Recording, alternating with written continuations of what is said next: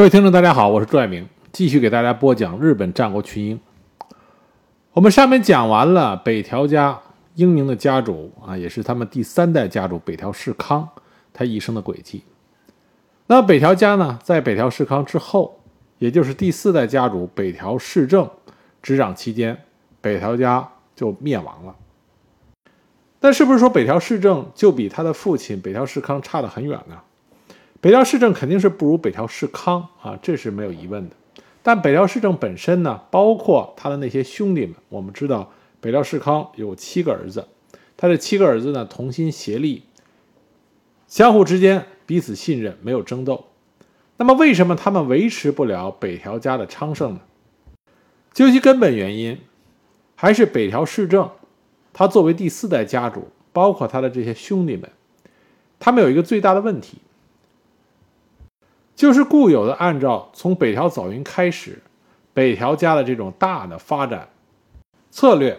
来进行北条氏的扩张。那么这是一种什么样的策略呢？从我们之前讲过的北条早云到北条氏纲到北条氏康，我们就可以看出来，北条家的风格呢是稳扎稳打，搞好内政，嗯，搞好内政，然后逐步的扩张自己的领土。和武田家和上杉家。啊，最大的不同就是北条家，他所发动的重要的战役，都是极具目的性，有着明确的目的。而且北条家的扩张，很明显的是饭要一口一口的吃。这本来听上去是一个相当不错的发展策略，但是这个世界上啊，不是所有的策略都是一成不变的，没有什么策略说是极为优秀啊，就是最好的方案，从来没有这样的情况。最好的策略一定是那个最适应于当时形势和整个大局变化啊，只有最适合于大局的才是最好的策略。北条氏政呢，他只是固化的在执行着北条氏康、北条氏纲、北条早云制定下来的北条家发展的这种稳步的策略，但他没有看到的是北条早云。它真正的内涵，并不是说具体的什么策略，而是在于北条早云善于借助大势，通过对大势的掌握，做出符合大势发展方向的啊对应的有效策略，这才是北条早云厉害之处。那么北条氏政很可惜，在才能上他缺乏这方面的能力，所以当他碰到丰臣秀吉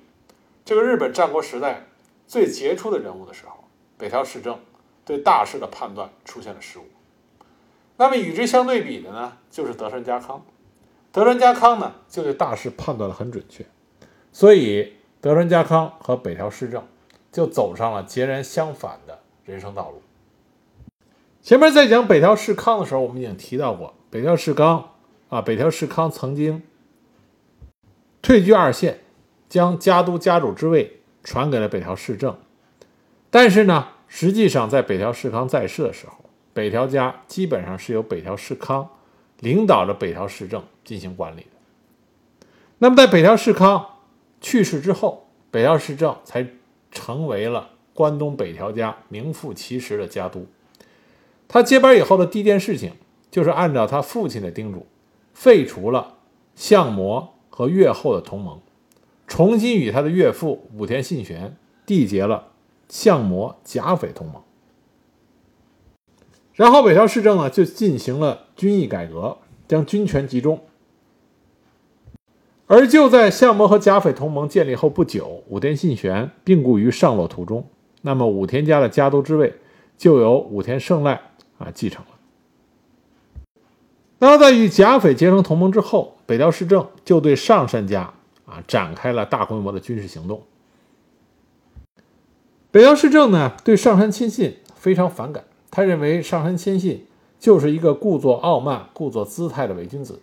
所以这种个人的厌恶，使得北条氏政对于和上杉谦信讲和没有太大的兴趣。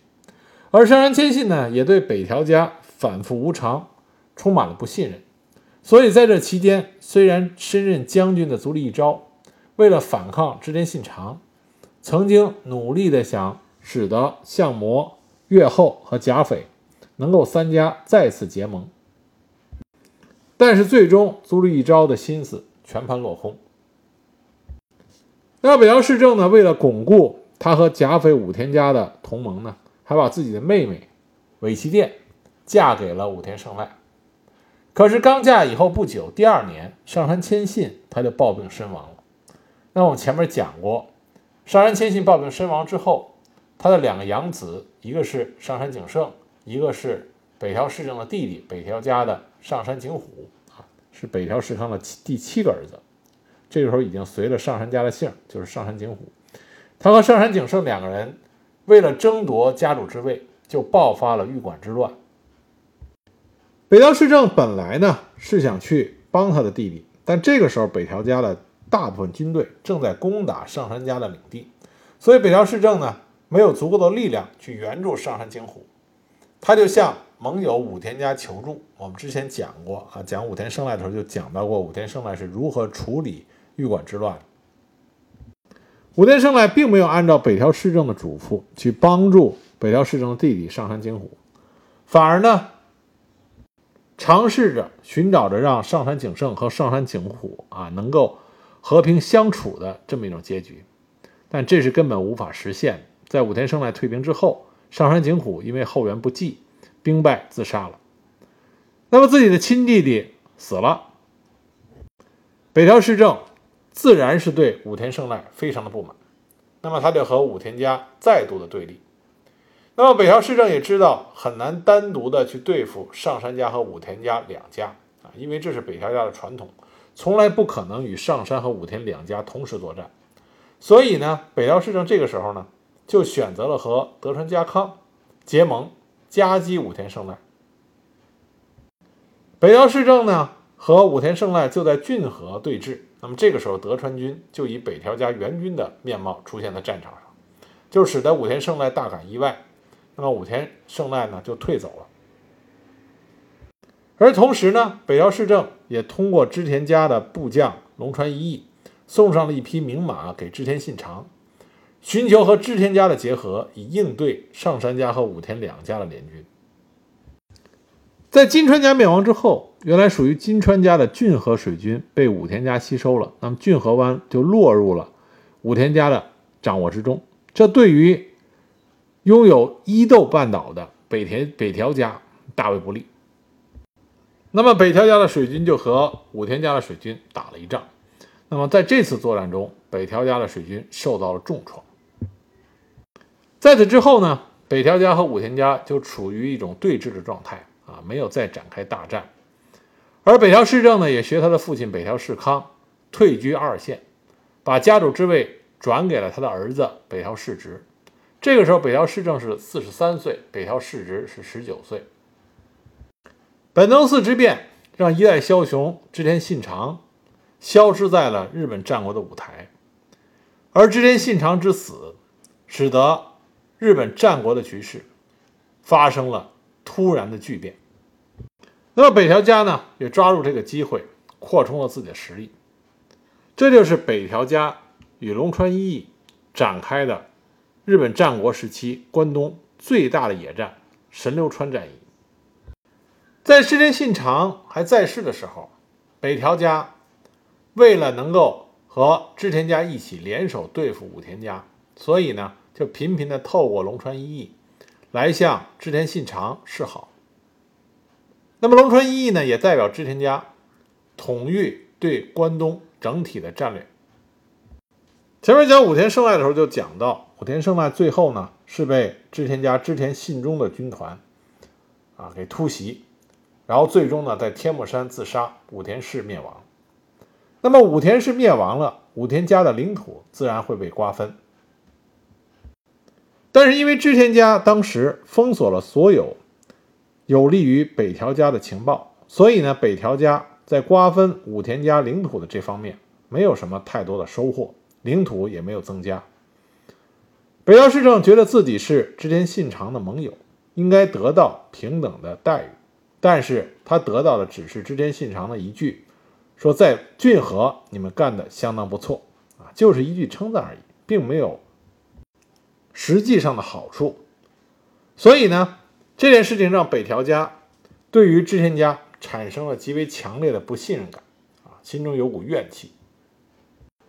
北条氏政这时候最感兴趣的就是武田家原来拥有的上野国，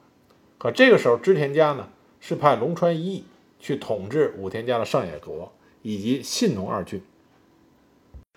龙川一义在关东地区，他已经自称自己为关东管理，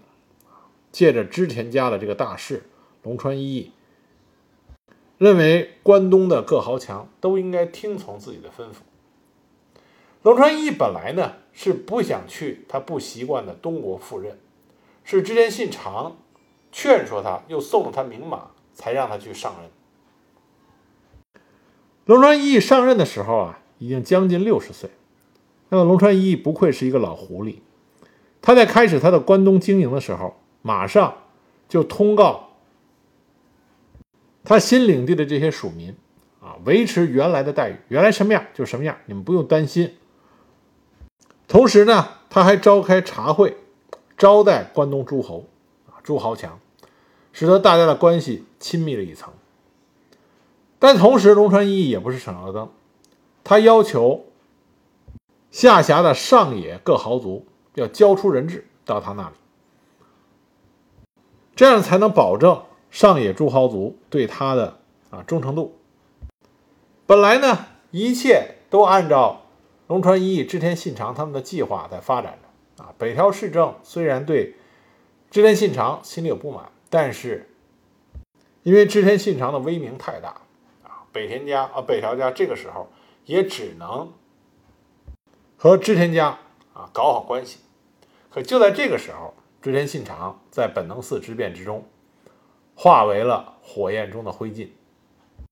当这个消息传到关东的时候，龙川一义知道这件事情不能再隐瞒了，所以就开诚布公地告诉投靠在他旗下的上野的上野这个地方的豪族，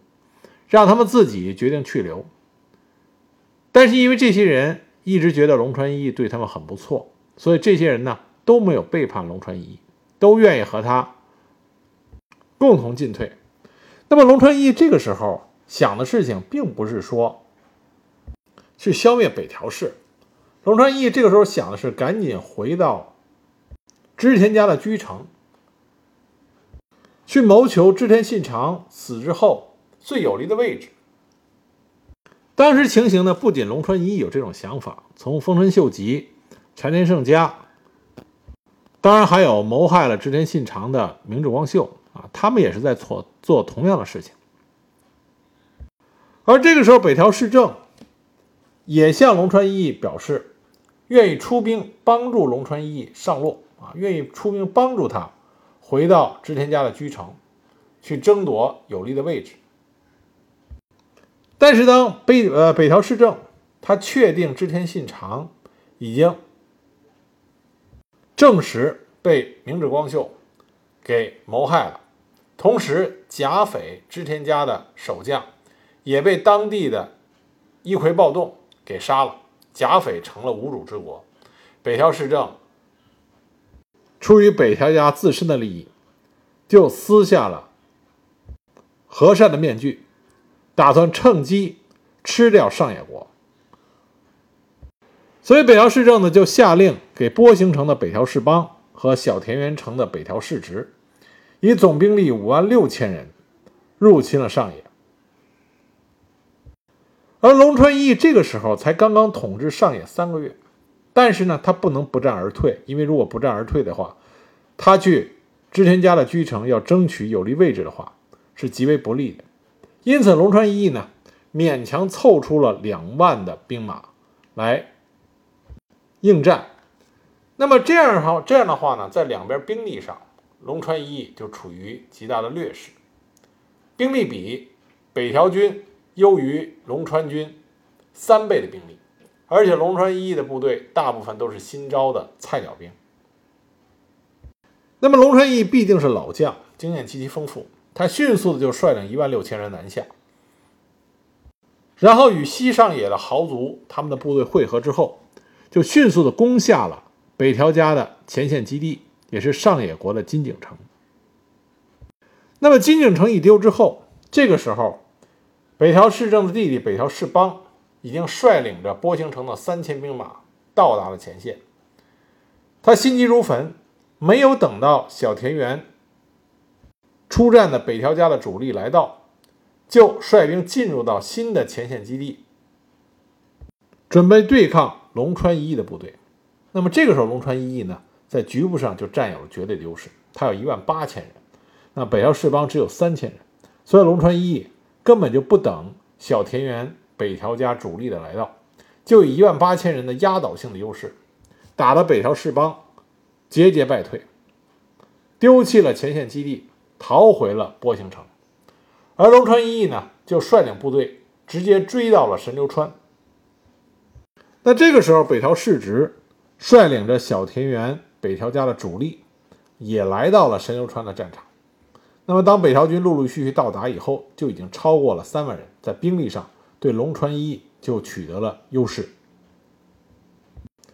北条氏直呢，是北条氏政的儿子，也是现当时北条家的第五代家主。啊，北条家的家教是很厉害的。啊，北条氏直也是可以独当一面。当时战场之上。北条氏直就判断，龙川一役这个时候心里最想的事情是赶紧速战速决，赶回去处理织田家的事情。所以呢，北条氏直就用了一个计策，诈败。那么本来已经打了一整天，疲惫不堪的龙川一役，一看北条氏诈败，当然他不知道是诈败，他以为是真的北条氏不行了。所以龙川一役取胜心切，就发动了追击战。但因为追击的纵深过长，就被早已准备好的北条氏直从后边切割、截断、包围，那么龙川军彻底崩溃，战死了四千多人，大败而逃。那么龙川一回到自己的领地以后，就将上野的诸将啊，上野上野的诸豪族。叫到一起，召开了惜别酒宴。因为龙川义这个时候知道不能再等了，他必须赶紧赶回织田家的本城。那么这时候就跟这些上野的豪族就说：“你们放到我的人人啊这儿的人质都领回去。那么因为我要回织田家的居城去处理事情，所以呢，你们可以从自己的角度考虑，为了自己家的安全，在北条家来的时候。”啊，都去投靠北条氏了。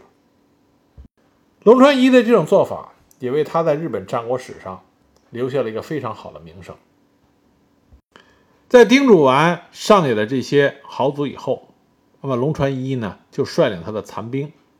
往织田家的本城啊赶路。